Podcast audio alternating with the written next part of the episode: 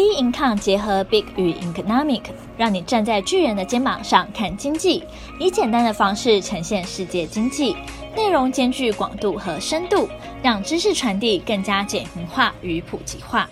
各位听众好，欢迎收听本周全球经济笔记。美国 PCE 创三十年来新高，拜登提六兆预算案，拜登下令调查 COVID-19 起源。美国 PCE 创三十年来新高。五月二十八日，美国商务部公布四月份关键通膨指标。美国四月的个人消费支出 PCE 年增三点六 percent，创自二零零八年以来最高升幅。扣除波动性较大的食品和能源后，核心 PCE 年增三点一 percent，月增零点七 percent，年增率创下一九九二年五月以来新高，并高于预期。凸显随着美国经济迅速复苏，通膨压力持续升高。从细分来看，汽车等耐用品已经连续两个月年增零点五 percent，非耐用品两个月来首次年增下降一点三 percent，服务业年增一点一 percent，主要是休闲、餐饮服务和住宿已连五个月增长。另一方面，个人收入从上个月公布的年增二十点九 percent 到最新的负十三点一 percent，从有史以来最大增幅跌到有史以来最大降幅。美国商务部指出，美国多数民众三月收到大笔纾困支票，相形之下，四月所得自然较少，而造成收入下降。即便如此，消费者仍持续外出消费，而这有助于经济更快脱离疫情阴霾。费德最关注的通膨数据为核心 PCE 指数。为了让劳动市场达到完全就业程度，费德官员一再强调，当前的通膨现象是暂时的。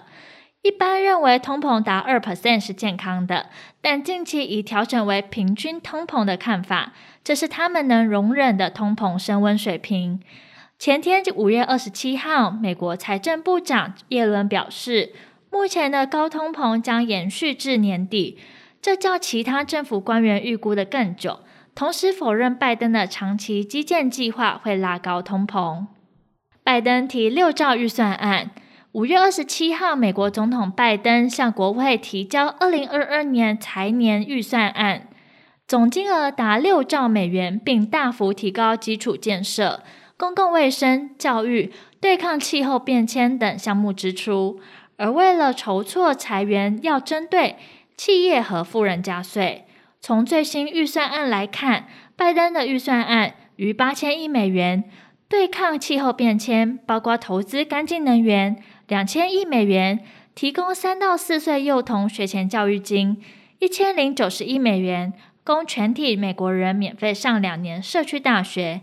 两千两百五十亿美元推行带薪家庭假及带薪病假的计划，一千一百五十亿美元造桥修路系统，一千六百亿美元改善公共交通及铁路，一千亿美元提升美国家庭宽频网络普及率。拜登政府显然将联邦资源分配重心从军事转向内政，例如科学研究及再生能源。等预算呢，提高了十六点五 percent，军事开支呢仅增加一点六 percent。同时，白宫计划未来十年支出四点五兆美元，用于基础建设和社会计划。拜登的预算蓝图预计调升企业税从二十一 percent 调高至二十八 percent，作为基础建设的裁员，以及向高所得家庭征收富人税。来支应家庭支出补助和教育倡议的开销。到二零三一年，美国公共负债在 GDP 已超越二战时的水准，达一百一十七 percent。对此，美国前财长桑莫斯等经济学家警告，政府过度支出可能因此 Fed 出现被迫升息，恐引发衰退风险。预算案意图改善美国基础建设和减缓社会不公，的确利益良善，但对由此衍生的庞大预算赤字感到忧心。我担心美国经济在短期和中期会过热，同时批评 Fed 面对通膨隐忧反应太慢。他表示 Fed 过于自满，认为自己可以轻易地控制通膨，但这种看法是错的，并以饮酒过量比喻。非要等到人们醉倒，费德才愿意拿走盛着鸡尾酒的酒盆。五月三十，最新消息指出，美国拜登政府待六月初国会复会后，两党针对拜登所提的一点七兆美元基建法案协商，必须明确朝向达成协议。言下之意，民主党可能准备独立强行通过法案。美国警告中俄侵犯人权。